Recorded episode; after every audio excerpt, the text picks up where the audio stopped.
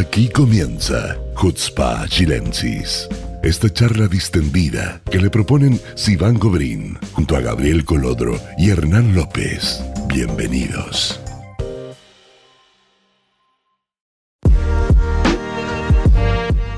Hola amigos Shabuatov, muy bienvenidos a un nuevo capítulo de Hutzpa Chilensis. Muchísimo calor en la mitad de agosto. ¿Cómo los trata el calor, mis queridos Gabriel y Hernán? Justo tuve que apagar el aire acondicionado para poder hacer el programa, así que mi situación. ¿Te querés morir? Es pre- ¿Te es querés morir? precaria. Es que hace mucho ruido, hace mucho ruido.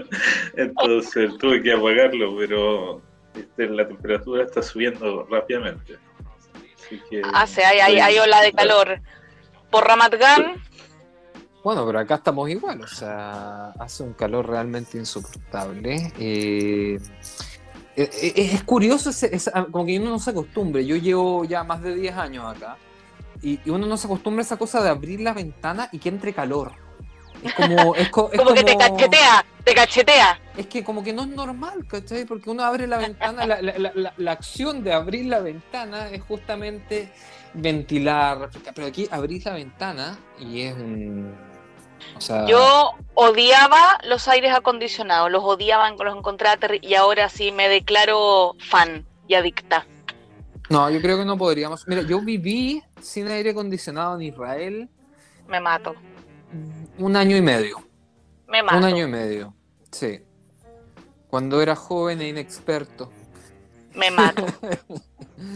Pero ¿sabéis qué? Mis hijos no, no, no quieren que les prenda el aire acondicionado en la pieza, prefieren el ventilador de techo. Eso es lo mejor. Los míos se tapan. Con, con onda Sí. con frazada. No, Por acá juro, estamos igual. Una La Debbie, la. Debbie igual, la Debbie igual, con calcetines. En fin, en fin, del calor eh, vamos al, al tema principal que, que nos atañe hoy en este primer bloque. Eh, creo que nunca hemos hecho un análisis a fondo de la historia y todo lo que tiene que ver con la relación de Israel con Hamas. Venimos a, estamos mayo, junio, julio, agosto, hace tres meses, pasamos la última guerra y creo que nunca habíamos hecho este tipo de análisis y, Hernán esta semana ha sacado varios posts al, al, eh, al respecto, creo que se puso Mateo, se puso las pilas y, se puso a investigar y, nos pareció importante, Hernán, que nos hagas una, una exposición de, de- de qué es lo que estuviste descubriendo esta semana con respecto a la historia de Hamas, que la gente creo que no la conoce, así que te paso el micrófono. Bueno, tomé el tema porque eh, eh, lo que tú dices es correcto. O sea, muchas veces hemos comentado cosas vinculadas a Hamas, pero siempre asumiendo como que la gente sabe qué es, de dónde viene, y la verdad es que me he dado cuenta que no es así. Y no solo a los latinoamericanos, sino en general el israelí tampoco sabe tantas cosas del origen eh, ni de cómo ha evolucionado jamás. Bueno, lo primero que hay que decir es que jamás es eh, relativamente nuevo, aparece como movimiento de forma formal recién en el año 87, eh, y al principio estaba establecido como una cosa más bien de apoyo eh, social, como una red de apoyo económico eh, local en la zona de Gaza o, en Samaria. En esa época no estaba reducido solo a Gaza, sino que aparecían judíos en Samaria y en otros lugares. Ahora, el desarrollo del Hamas que uno conoce eh, tiene, está íntimamente vinculado a eh, dos cosas. Una, al Sheikh Yassin, Mohammed Yassin, que eh, no sé si ustedes lo alcanzaron a pillar porque el 2004 fue asesinado, digamos, por, pero ustedes lo, se acuerdan de él o no? ¿Lo vieron? Mm, no- no- no Era, te- era una, un- una, una cosa bien rara porque era como esta imagen de, de estos como santos que hay, como viejitos, bien viejitos, pelo blanco, que sentados en una silla y apenas se mueven. Eh, ese era el Sheikh Yassin, así se veía en el año, en, em, en el año, en los 90. Ahora, Claro. el Sheikh Yassin eh, fue eh, vinculado con acciones violentas contra Israel desde el principio. De alguna manera desarrolló una cierta imagen de, eh, espiritual. Eh, en esa época los hermanos de, los musulmanes estaban expandiéndose por el mundo árabe y él estuvo vinculado originalmente con eso también. Ahora, el, el año, en la primera intifada, estamos hablando del 90-91, eh, se produce un, eh, eh, un, como un cambio de giro del, de este movimiento social ah, y ya se, se, hace como más activamente anti-israelí o antisionista. hay que recordar siempre que la definición como formal de, de Hamas es un movimiento yihadista, lo que significa que quieren imponer la Sharia en un, quieren imponer un Estado musulmán regido por la ley, por la Sharia, y eso es excluyente de un Estado judío, o sea, no, no van las dos cosas juntas. Claro, y, implica, y, aceptando medios bélicos, porque también... Implica, claro, implica la destrucción del Estado de Israel y eh, la imposición de un Estado eh, musulmán bajo la Sharia.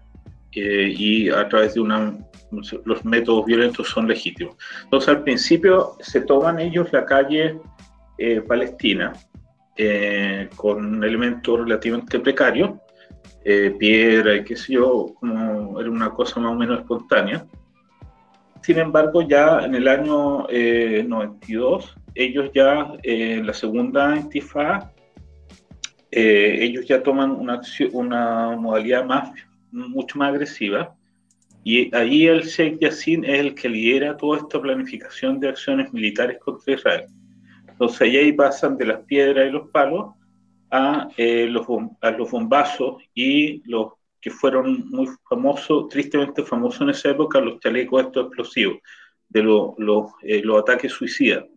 Hace poco, esta semana, perdón que te interrumpa, pero esta semana se cumplieron 20 años del ataque famosísimo a la pizzería Sbarro en Jerusalén, donde hubo como 130 heridos. Claro. Eh, bueno, eh, el Sheikh Yassin fue el que se le ocurrió toda esa técnica de eh, atacar a Israel y que fue revolucionaria en términos de la confrontación que tradicionalmente los palestinos tenían con Israel entonces los llevó a tener un protagonismo muy grande dentro de la, del, mundo palestino. Eh, y Israel también le tomó un poco de tiempo eh, posicionarse frente a esta, hasta esta nueva forma de, de los palestinos de, ejercer su sublevación. Y ahí empieza algunos, una seguidilla, en mi opinión, de errores eh, o de o de cálculos, de criterios que tuvo, tuvieron los diferentes gobiernos de Israel para tratar el tema de Hamas. El primer error fue al principio, que se les consideró como, como un, solamente como una cosa religiosa y social, que en esa época eh, Al-Fatah era mucho más violento y estaba mucho más vinculado al terrorismo. Entonces la inteligencia israelí de alguna forma eh, eh, eh, no promovió, pero toleró la existencia jamás porque pensaban que Al-Fatah era mucho más peligroso.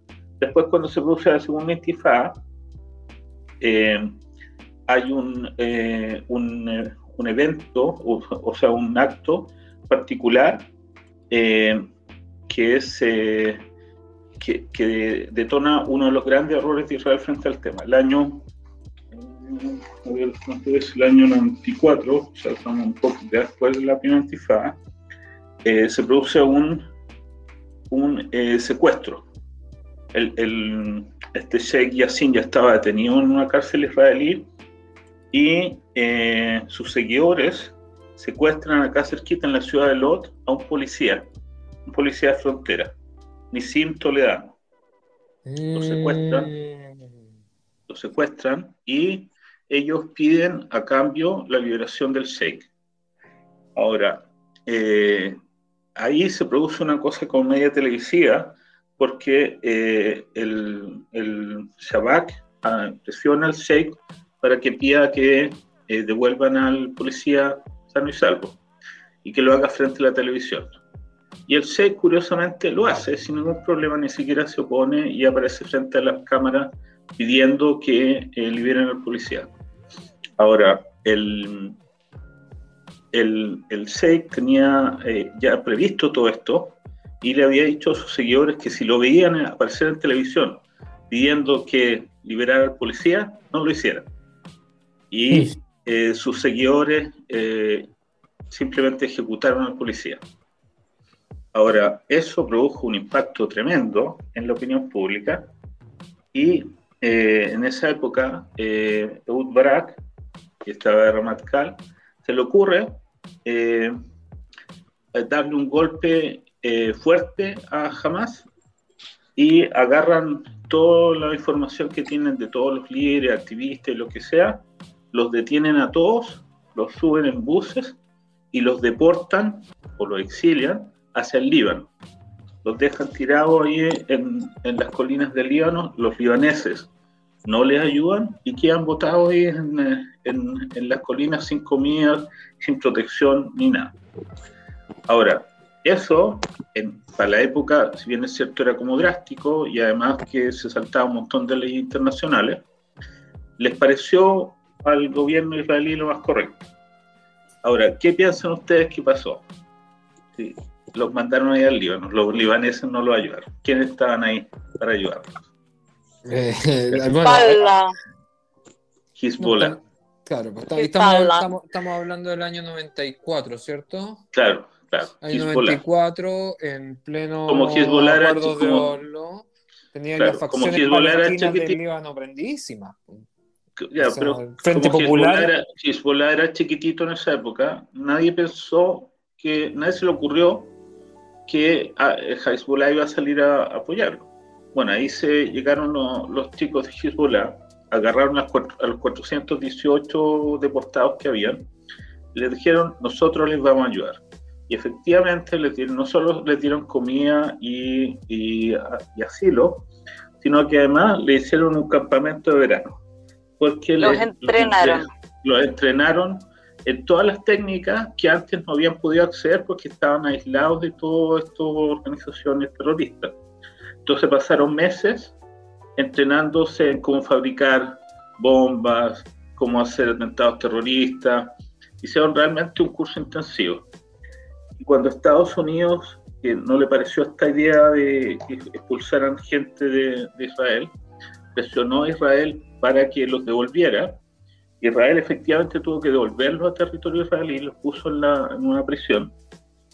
Eh, pero eh, los tipos ya estaban formados y estaban, o sea, si antes ya estaban hipermotivados desde el tema de la fe y, ya con esto adquirieron las habilidades eh, militares para convertirse en lo que se convirtieron.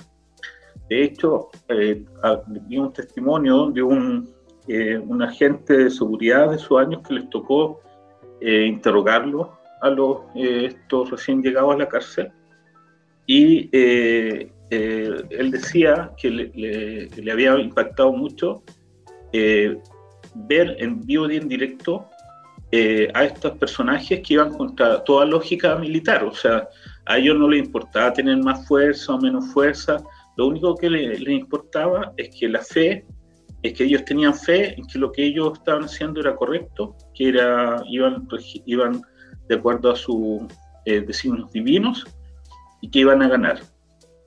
Entonces cuando el tipo le dice, bueno, pero ¿qué lo, que, eh, ustedes no quieren vivir en paz? Y el, el tipo le dice, piensa que vienen de ser, de, de ser eh, exiliados, abandonados, después puestos en una cárcel israelí, y el tipo le contesta, mira, yo no tengo ningún problema en que vivamos en paz, eh, pero con una condición, que eh, el Estado de Israel sea destruido, que se imponga un Estado palestino eh, donde la Sharia sea la ley de todos, y eh, no hay ningún problema en que ustedes sean una minoría dentro de nuestro país. O sea, ese era el nivel de convencimiento que los tipos tenían en esa época.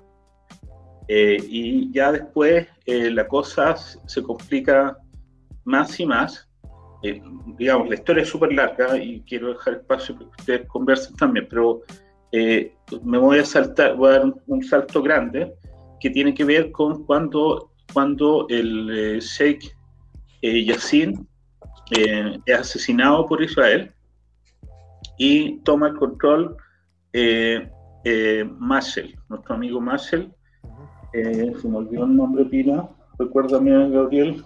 Mashal, eh, ¿cómo se llama? Khaled, Khaled, Khaled, Khaled, Marshall, o Michel, no sé, Marshall. Bueno, el, eh, el, el, el eh, era un tipo que tenía nacionalidad norteamericana y de eso de alguna manera lo protegió de todas estas eh, acciones militares israelíes. Eh, y el hecho que estaba, era más educado, tenía más contactos internacionales, eh, de alguna manera le permitió moverse mucho en el mundo árabe, porque el señor este del Yassin estaba en su silla de ruedas, no podía viajar. Y él hace los primeros contactos con Irán.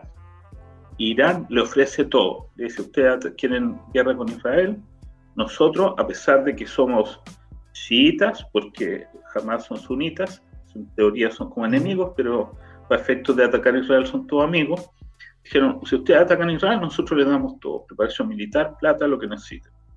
Y el Sheikh Yassin, como era una persona más religiosa, siempre se opuso a eso.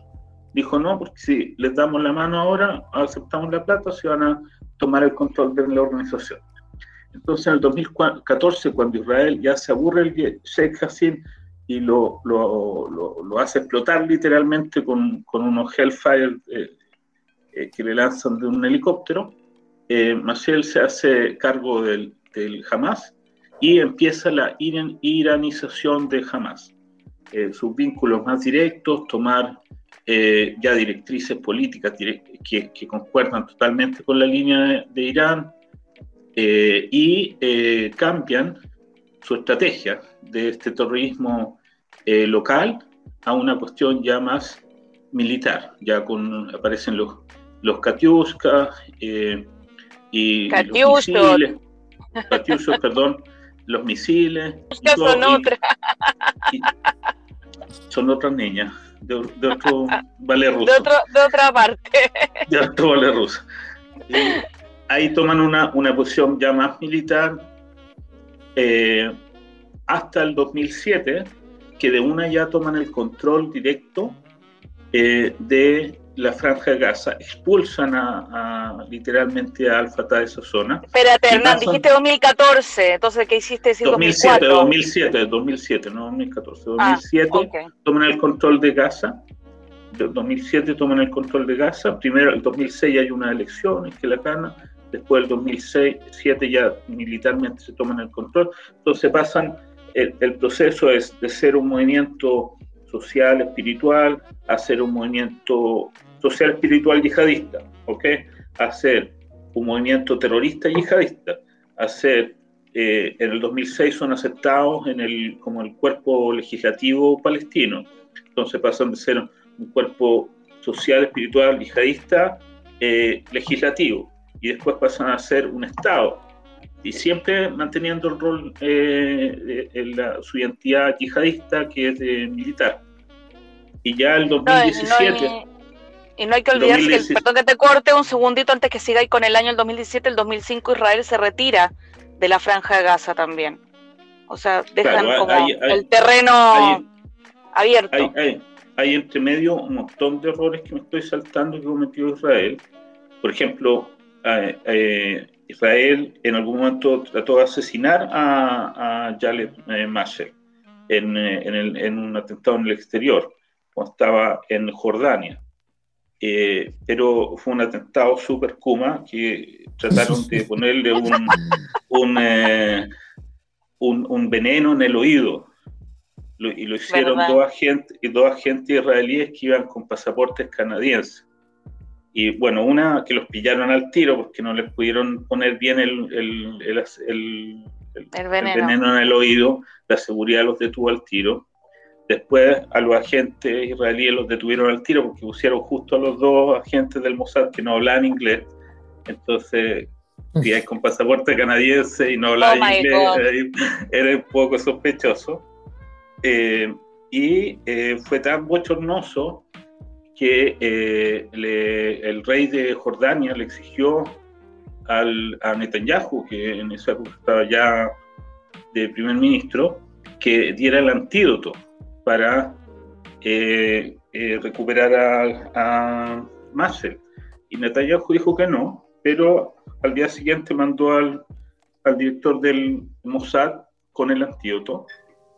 Y Marcel ahí está vivito coleando. Entonces quedamos realmente ridiculizados. Y en ese momento fue el momento en que eh, tuvieron eh, que eh, liberar al, al, viejito este que estaba encarcelado, ah, ya como en una negociación interna, para no quedar tan ridiculizado Israel, libera al, a este señor, eh, al Sheikh Yassin. Entonces, hay una lista súper larga de errores y malos cálculos en nuestra relación con Hamas, lo que ha terminado convirtiéndolo en lo que son un Estado independiente, yihadista, anti-israelí, declaradamente anti-israelí, que ha soportado cuatro guerras con Israel y ahí están todavía, y que, prácticamente todo lo que hacemos, estas victorias que tenemos, entre comillas, contra ellos, son victorias bien entre comillas. ¿Por qué? Porque en, en, la lógica de ellos, que es una lógica que ve el futuro hacia, hacia muy lejos, ellos siempre como que van avanzando en su proyecto. Entonces, y, y, también eso eh, la opinión pública israelí lo, lo, percibe porque mientras más cosas hacemos contra ellos, más tecnología ponemos y tenemos que Barcel y, y todo lo demás, estos siguen inventando cosas para seguir atacándonos y atacándonos. O sea, hace lo después de toda esta guerra, tienen el resultado que tienen decenas, sino cientos de miles de cohetes, ya ahora mejor direccionados, tienen drones, tienen un ejército preparado, ok, está medio quebrado económicamente, pero si, fueran, si hubieran elecciones mañana en la autonomía palestina, eh, ellos ganarían. Ya no ganarían solo en casa, sino ganarían en todos lados. Déjame corregirte algo. Eh, tú dices tan quebrado económicamente, puede que eh, la, gobernabilidad de Hamas y el presupuesto eh, para sostener a la población de Gaza estamos en una situación muy mala, pero... pero están cagados en plata. O sea, el último estudio decía que en relación a la cantidad de gente, etcétera, es el grupo terrorista más rico del mundo. Sí, pero la población de Gaza tiene, es una de las más pobres del mundo. Por eso dijo, en relación a la población. Lo que pasa es que ellos reciben, reciben el, prácticamente el 75% del presupuesto que ellos manejan, y lo reciben directamente de Irán. Y unas luquitas sueltas que recibían antes de Qatar, que ya, que ya no se ven. Eh, hasta, hasta, hace poquito nomás ahí tenía tenía el, acuerdo, el, como, como, lo declaró Lieberman en el momento, porque hay que recordar que cuando Lieberman salió del gobierno de Netanyahu hace aproximadamente tres años, fue justamente porque Netanyahu había aceptado la transferencia de 50 millones de dólares en maletas, o sea, en maletines, chin chin, billetitos. Eh, y ante esto protestó Lieberman, que era ministro de Defensa, y renunció al gobierno. O sea, Mira, eh, y, Netanyahu específicamente con Hamas lo ha hecho súper mal, porque esta cosa, y, antes también, pues uno sí tiene la idea de que haberlos declarado, haberlos separado, haber entregado Gaza, nos quitó un problema encima por la cuestión demográfica, porque nos sacamos de encima dos millones de palestinos que estaban dentro. Pero hay que pensar que la, lógica eh, del muro es para los dos lados o sea, ellos, a ellos también todo este periodo el muro los ha protegido de incursiones militares directas. Hoy día, hoy día en la noche, eh, el Shabak tiene un que arrestar a alguien en Judía y Samaria, hace, salen dos jeeps de acá del centro, entran, arrestan y se vuelven a la casa. Coordinan con la autoridad palestina y todo, todo bien, todos contentos pero si, ah, si tienen que arrestar a alguien en Gaza, es prácticamente una declaración de guerra y necesitáis el, la, el, el, apoyo del, ministro de Defensa y todo el grupo del Comité de Defensa.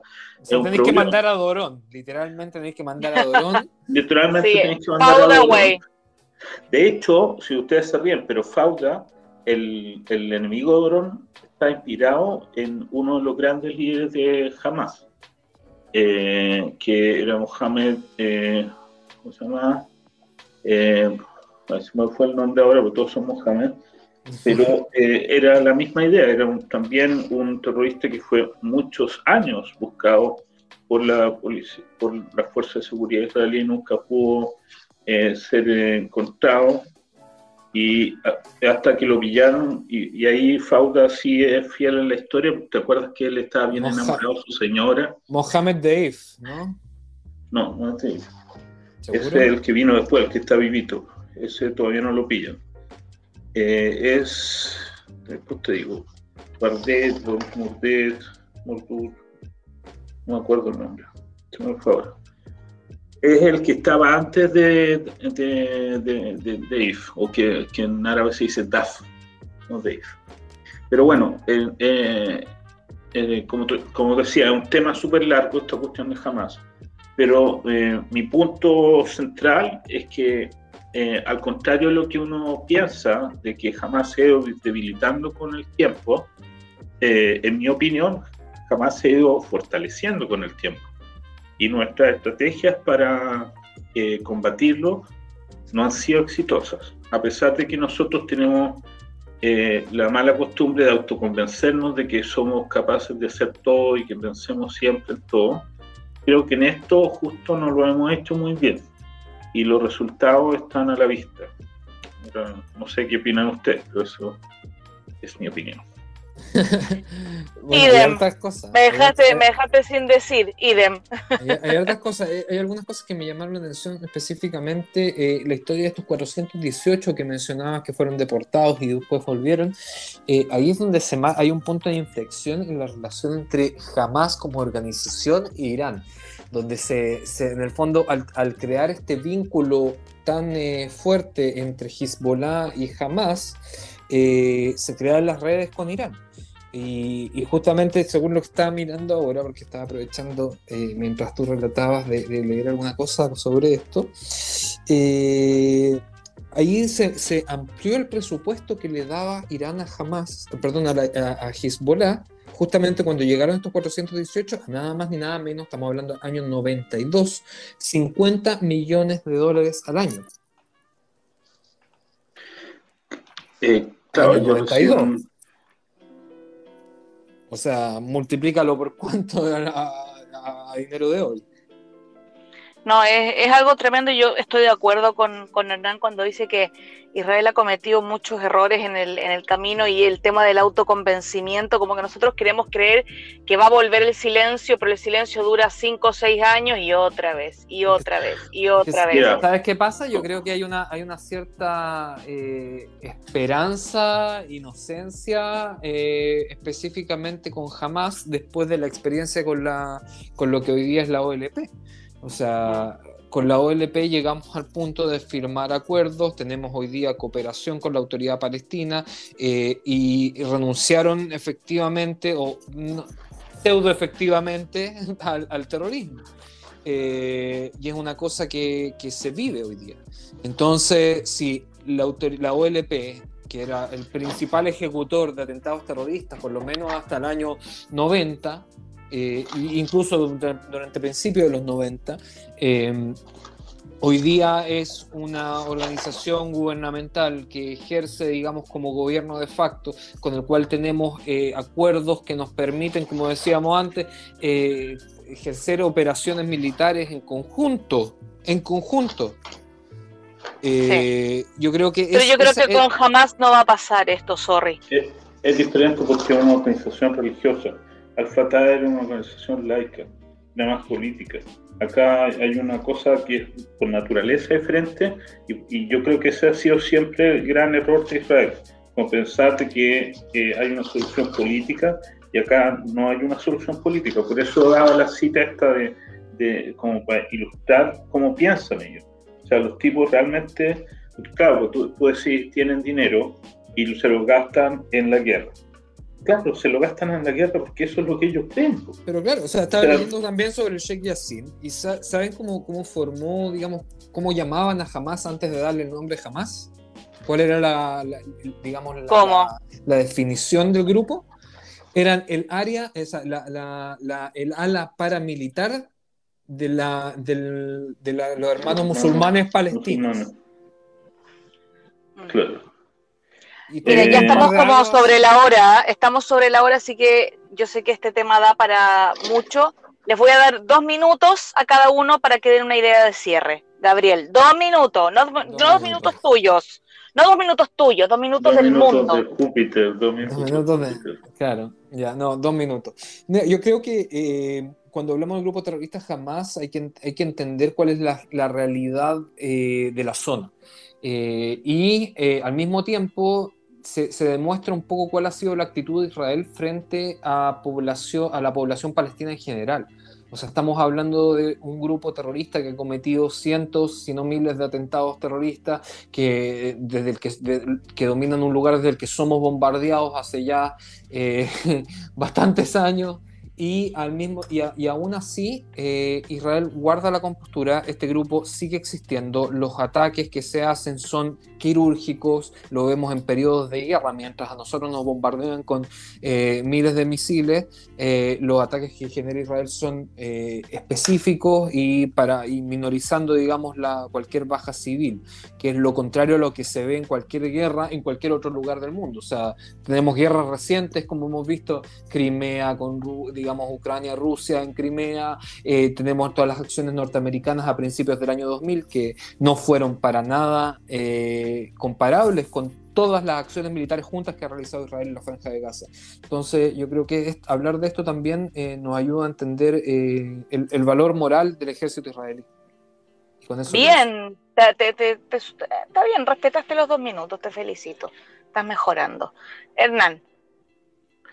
Bueno, yo quería insistir en esto como que hay una mala comprensión de la, doctrina militar de Hamas. O sea, cuando tú pones la religión detrás, estás hablando de otra cosa, de una forma de analizar los resultados, de una forma de ver el futuro, de una forma de usar los recursos, una forma de, vincularse con tu propia población que es distinta. O sea, eh, eh, el hecho de que jamás, a pesar de toda su crisis económica, de la crisis tremenda que hay en Gaza económica siga teniendo un apoyo masivo, tiene que llamarnos a la reflexión. Y eh, de hecho, eh, algunos eh, teóricos, estrategas que ellos tenían, hablaban de, analizaban ellos a Israel y decían por qué Israel había vencido en las primeras guerras a los árabes. Y era porque ellos consideraban que los israelíes habíamos peleado eh, que nuestra fe había sido más grande que la de ellos, que nuestra, eh, nuestros sueños o nuestras inspiraciones religiosas habían sido más grandes que las de ellos. Y en ese sentido es interesante que jamás aprende de nosotros, aprende de nosotros en nuestras técnicas militares, en nuestra forma de enfrentar, eh, y ellos van siempre buscando una mejor versión de sí mismos. Por eso yo creo que son un enemigo muy, muy serio y que tenemos que parar de mirarlo a huevo, porque realmente creo que... Es que yo eh, creo que somos muy condescendientes con ellos también. Eh, ¿Por qué condescendientes? No, porque decís, bueno, ya, ahora sí que sí, ahora sí que les destruimos no sé cuántos kilómetros de túnel. ¿Me entendís? Como que, caché como que como si no entendemos, no entendemos, no entendemos la cuestión porque los tipos dicen, ah, ok, me destruyeron los túneles, entonces, ¿cómo lo hago para traer otro, otros, eh, otro tipo de armamento?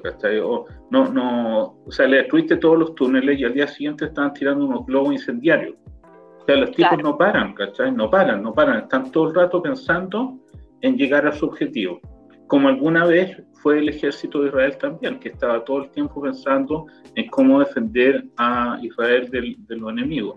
Ellos tienen su lógica, eh, eh, que es una lógica muy parecida a la que tenemos nosotros al principio, por eso creo que son súper peligrosos, incluso más peligrosos que otros grupos que son más potentes militarmente como Hezbollah, porque tienen este contenido religioso muy fuerte. Bien, Muy bien, Hernán, me encantó tu ponencia de hoy, te felicito. Amigos, eh, no se muevan, ya volvemos con el siguiente bloque de Jutzpah Chilensis.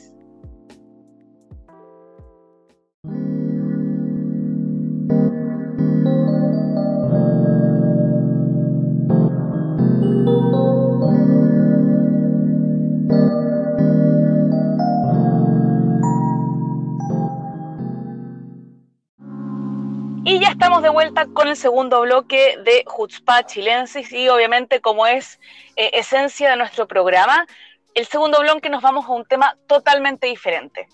Y esta vez me parece que me toca a mí exponerlo.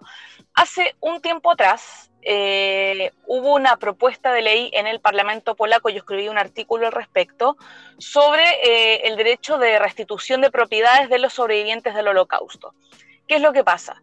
Lo que dice el gobierno polaco, lo que decían los parlamentarios, era que eh, ya si ya habían pasado más de 30 años y que un sobreviviente judío, polaco, eh, no reclamaba alguna propiedad privada que habría pertenecido a su familia, como por ejemplo no solamente casas, sino que también podían ser fábricas, podían ser oficinas, podía ser cualquier tipo de, de lugar que estuviera en nombre de la familia, si ya habían pasado 30 años, no podían eh, reclamarlo y no lo podían recuperar. Eh, ahora, ese proyecto de ley pasó como la primera, la primera vuelta, digamos, o primera lectura, como se dice, y causó mucho enojo, porque tú dices, a ver, hoy en día los sobrevivientes del holocausto tienen en promedio 84 años. Los que están vivos hoy eran niños, porque los adultos sobrevivientes hoy día ya no están vivos. Entonces, ¿qué niño hoy, que llegó a lo mejor en un barco, que llegó con una mano por delante y otra mano por detrás, o a Israel, o a algún país de, Sudamérica, o, volvió a Europa, ¿dónde puede tener documentos para probar que esos lugares pertenecían a su familia? Eh, la mayoría de los niños llegan sin, o sea, la mayoría de los niños llegaron sin ningún documento o con muy pocos documentos, o los que tuvieron la suerte de llegar con eh, sus papás o de reencontrarse con algún tipo, de, familiar la recuperación de los documentos era muy difícil. Ahora, eh, en Polonia existe, y en Alemania también, pero específicamente en Polonia existe hoy en día un archivo muy, muy grande que se dedican a recuperar eh, documentos, pero no siempre es tan fácil. Y eh, lo que pasó fue que los polacos dijeron que estaban poniendo este proyecto de ley para evitar fraudes, como que no querían que cualquier persona llegara y reclamara algún tipo de propiedad que no fuera de ellos, cosa que a mí parecer es ridícula, ¿ya? Y eh, ese proyecto de ley pasó. O sea, hoy en día un sobreviviente del holocausto que no pudo por A, B, C motivo eh, reclamar algún tipo de propiedad de su familia, hoy ya no lo puede hacer y no lo puede recuperar y no se lo puede heredar a sus, a sus hijos, nietos o lo que sea. Los que estaban en proceso también en ese momento, cuando, no me acuerdo del artículo, creo que fue hace como dos meses, un mes atrás, eh, los que estaban en proceso eh, también les cerraron el caso y no lo pueden apelar. ¿Ya? Y eso causó un terremoto diplomático, como se diría el cliché, entre Israel y Polonia. Eh, en su momento, cuando empezó esta propuesta de ley, ya Israel le dijo que, que, no estaba de acuerdo con, con, esta propuesta. Creo que, ya, creo que ya había gobierno, si no me equivoco, cuando salió esta, esta primera ley, esta primera, perdón, esta primera lectura de la ley. Y hoy eh, donde que ya fue aprobado en el Congreso polaco, eh, el, ministro de Relaciones Exteriores, Yair Lapid, dijo oficialmente que, primero que todo, eh, el nuevo embajador de Israel que tenía que haber viajado a Varsovia en los próximos días como parte, digamos, del, del nuevo gobierno, no iba a viajar. Y el embajador polaco que se desenvuelve en Israel, que ahora estaba de vacaciones en Polonia, se le pidió que por favor se quede en Polonia. Eh, hay un apoyo de Estados Unidos, o sea, muchos países reclamaron antes, cuando se empezó a hablar de esto, por ejemplo, Estados Unidos, tenemos Alemania. Entonces ahora yo les pregunto a ustedes, ¿por qué creen que Polonia insiste en no cerrar el capítulo o tratar de curar, o no sé si curar, o, lo que sea con el tema de la Shoah, porque no nos olvidemos que Polonia proclamó una ley que dice que ellos se desentienden por ley, ¿ok? De toda responsabilidad de lo ocurrido en el holocausto porque ellos eran territorio ocupado por los alemanes. Y si tú, por ejemplo, en algún documento o en algún o lo que sea en Polonia dices el campo de concentración polaco de Auschwitz, el gueto polaco de Varsovia, eh, es ilegal. Tú estás cometiendo una falta, te pueden multar. Tú tienes que decir el campo de concentración de Auschwitz-Birkenau en la Polonia ocupada por Alemania. O sea, eh, ellos simplemente se desentienden porque, claro, las autoridades en ese momento durante la guerra fueron exiliadas, pero tampoco reconocen la, la responsabilidad, por ejemplo, de los locales, que muchos sí cooperaron con los nazis. Entonces yo quiero saber qué opinan ustedes de esto. Yo estoy indignada. Tú siempre estás indignada, indignada sí, Lo que pasa es que ahora, ahora, Pero ahora estoy más indignada. Ahora, sí estoy más indignada. A ver. Me parece, eh, me parece súper mal, pero de alguna manera eh, previsible, porque los polacos, como tú dices, quizás las nuevas generaciones no, no estén, eh, en, tan contentas de reconocer que su abuelo fueron cómplices de, Pero a los alemanes le pasa lo mismo y los alemanes hoy día, o sea, saben que tienen un peso encima, ¿cachai? Yo les puedo anécdota, yo cuando fui a, Polonia de, de Madrid del viaje estudios del Instituto Hebreo, hace muchos, muchos, muchos años atrás, eh, estábamos caminando por lo que era el gueto Varsovia hoy en día, los edificios están ahí todavía, ¿ya? Vive gente en esos edificios, es un barrio bastante pobre y solamente queda una parte del muro, ¿ya? Con una plaquita pero los edificios están. Y era febrero, muertos de frío, yo estaba caminando ahí con, los chicos, estamos escuchando la explicación, y, de repente un vecino nos tiró un balde de agua. claro, es que no les gusta que la gente vaya. Lo que pasa es que lo que me. Mira, mi hija estuvo también en el viaje este a Polonia. Lo que me explicaba eh, es que, a diferencia de Alemania, donde todo esto está integrado toda esta discusión y esta reflexión está integrada entre la sociedad, dentro de las escuelas, dentro de las universidades, hay monumentos, hay museos, hay documentales, hay leyes que prohíben el nazismo, hay leyes que prohíben el antisemitismo. En, en estos países no, no es así. Pues. Entonces, cuando, cuando incluso los programas de, de los jóvenes israelíes que van, no tienen contacto con los polacos. O sea, no es que van ahí, tienen que, por ejemplo, a mí me parecía como súper mal que ellos no fueran, eh, no, no, se juntaran, por ejemplo, con jóvenes polacos. Le explicaran, mira, yo soy la segunda, tercera generación y esto le pasó a mi abuelo, y que los jóvenes polacos supieran. Entonces lo ven, claro, como una cosa rara, que como gente que viene a culparlo a ellos y a quitarles plata más encima. No lo entienden, yo, en, mi opinión, porque hay una... ¿Y por qué quitarles plata? ¿Por qué quitarles plata? Si las subvenciones las paga Alemania, no Polonia. No, por la, la, restitución de bienes, por la restitución de bienes. Ahora, ah. ha habido una historia de restitución de bienes, eh, hay hasta películas de restitución de bienes a víctimas del holocausto. Entonces, no es un tema nuevo, no es un tema que no se ha tratado antes, no es un tema en que, que justamente Polonia no ha estado involucrada desde hace décadas. Entonces, aquí... cambiaron el gobierno, es un cambio de gobierno. Yo creo que pasa por eso, pasa por una cosa neonacionalista, es nacionalismo puro en el fondo. Esto es nuestro. Sí, pero, pero pasa porque, porque la sociedad no hizo una reflexión real del asunto. Claro. O sea, lo hizo, lo hizo como obligado por las circunstancias, por la presión, qué sé yo, de otros. Pero no es que realmente la, la sociedad polaca hizo una culpa y cambió. Pero si pues. eligieron, eligieron legalmente sacarse la responsabilidad encima. Bueno, pues eso y nosotros no, tuvimos nada que ver.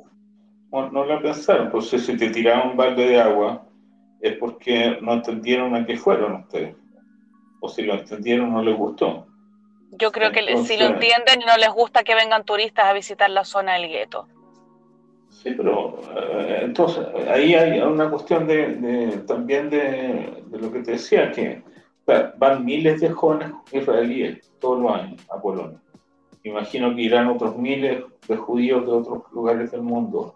Sí, y, y, si no se hace realmente una cosa integrativa con los polacos de reflexión, es como plata perdida, ¿cachai? Como un esfuerzo perdido. Incluso te digo que los mismos niños israelíes que van en, gran parte es plata perdida. O sea, historias de cabros que van a puro dar la hora y eh, son muchas.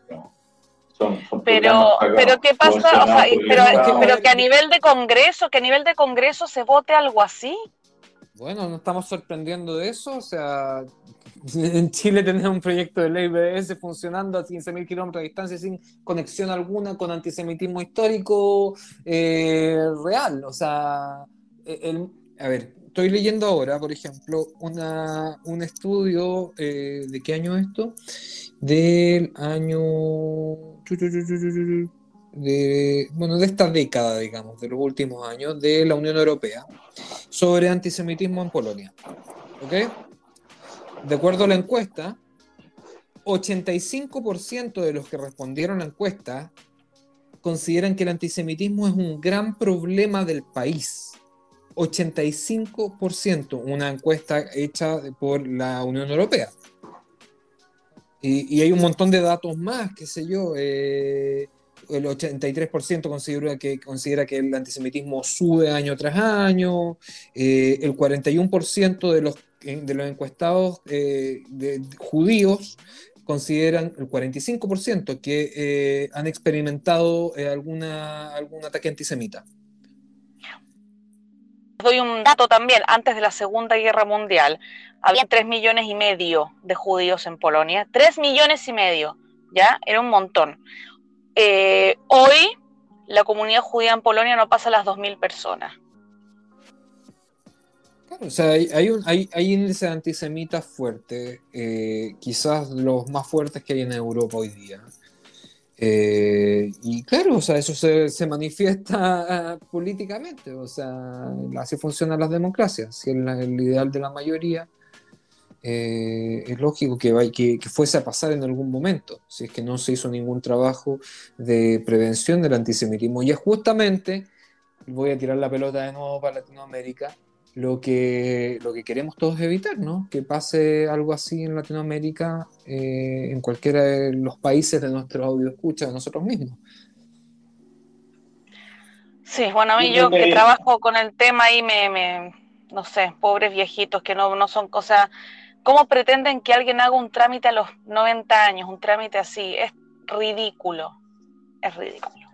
Bueno, pero mira, estamos viendo la paja en el ojo ajeno, ¿cuántos años le ha tomado al gobierno de él hacerse cargo económicamente? Totalmente. entonces, hay, hay una cuestión que... Estoy totalmente de acuerdo.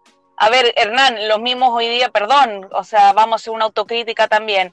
Eh, si un sobreviviente, una persona mayor, quiere hacer un trámite en Bituaj Leumi, por ejemplo, llama por teléfono y le dice, no, mándame las cosas por mail o mándame las cosas por fax. O sea, no hay un, un apoyo a hacer esos trámites, por ejemplo, a la gente mayor. No hay. No los ayudan les cortan de repente, ven que le cortan algún tipo de subvención o lo que sea, y, tienen que tener la suerte de que a lo mejor les toque a alguien simpático que les quiere contestar la pregunta, porque si no, no se las contestan. Claro, un tipo de asistencia burocrática. Eh, es terrible, es terrible. Tanto en la rebaja como, como en Bituaj Leumi, yo lo he visto. Eh, es, es terrible. Claro, vamos a decir que acá ocurre con entonces, hay que una, una actitud de los gobiernos hacia, hacia el hacerse cargo de las responsabilidades que, dejan mucho que desear. Eso de todas maneras. No sé, yo les quería dejar el tema ahí sobre la mesa a ustedes, a los que nos están escuchando, porque eh, volviendo a la, parte diplomática, o sea, a mí me, parece muy bien este, este paso que dio Yair Lapid con respecto a, darle este como ultimátum también a, Polonia, porque el hecho de, llamar a, o sea, ni siquiera lo llamó a consulta al embajador, simplemente no lo, no lo mandó, porque todavía no se había ido, y decirle al embajador polaco no vengas, me parece una llamada de atención bastante fuerte hasta donde yo entiendo, entre los países, ante la guerra, como lo más fuerte que voy a hacer es retirar al embajador. ¿Nos iremos a una guerra con Polonia, decís tú? no, no, pero, es, que, es que no, estamos que pensar. es un proceso que hemos visto de distintos países cuando nosotros hemos estado en situaciones complejas. A nosotros nos han retirado embajadores. Perdón, o sea, y por cosas bastante y por cosas bastante menores, o sea, mientras nosotros la población, digamos, voy a hablar de Chile nuevo, la población chilena en Israel siendo bombardeada y Chile decidió retirar al embajador, llamar a consulta, le ponen así como el nombrecito, pero es lo mismo. ¿Ah? No, obviamente no es lo mismo, pero es un, es un, o sea, es un mensaje más que claro.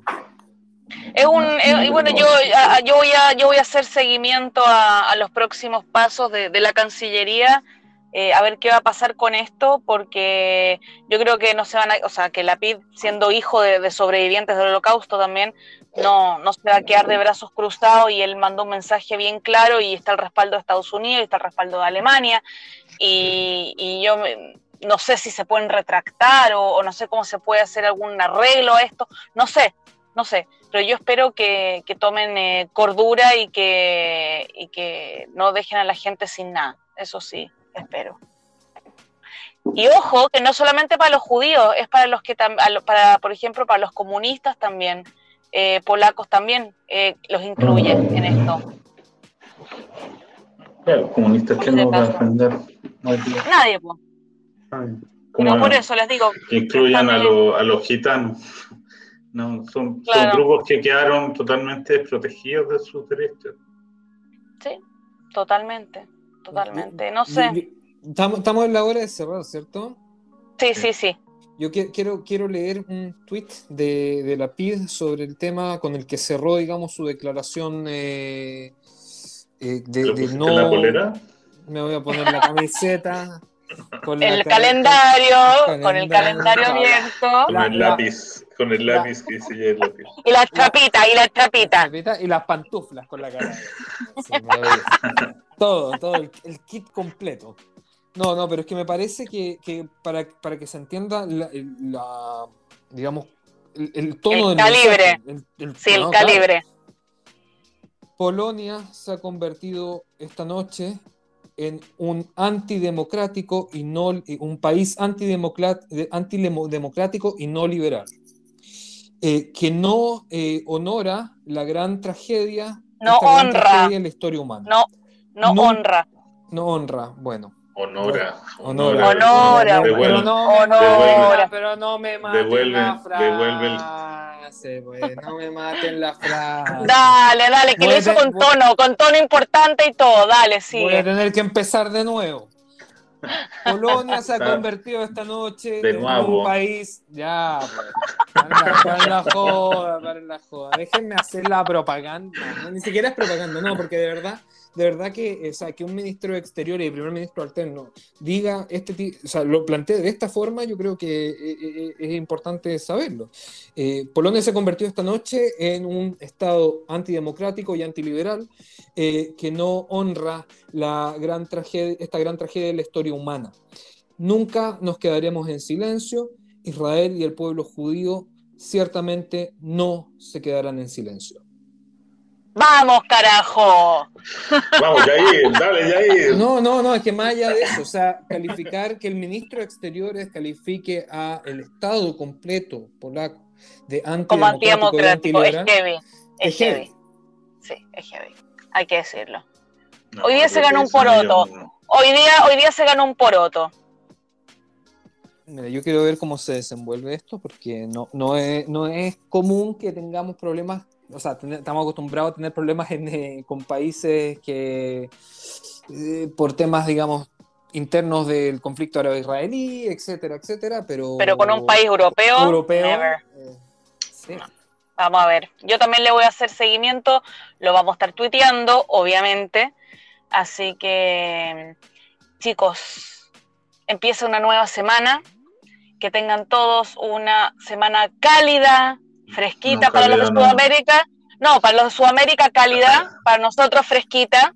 Eh, la verdad es que no sé qué va a pasar con el corona porque estamos para atrás, pero vamos, ojalá que abran las clases en dos semanas más. Y eh, les deseamos Shabuatov, cuídense, vacúnense. Y te, quedan te, quedan pocos días para pedirme perdón. ¿A ti? ¿Por qué? Sí, pues, estamos cerca de Yamim Ah, por Yom Kippur, por Yom Kippur. Ah, pero Yamim Noraim lo vamos a dejar para un par de capítulos más adelante, tú tranquilo. Vamos a hacer una, una, edición especial. Vamos a hacer edición especial. Para pedir perdón. Para pedir perdón, para pedir perdón. Eh, recetas de jalá gulá, me pueden seguir por Twitter. Eh, como dije, hay una foto de la Golda Meir en la cocina con delantal, pero bueno, en fin, chicos, que tengan buena semana, cuídense. Chao. ¿La pasó bien? ¿Le interesó lo abordado? Si es así, lo esperamos la semana que viene, en este mismo horario y lugar. Chutzpah Chilensis.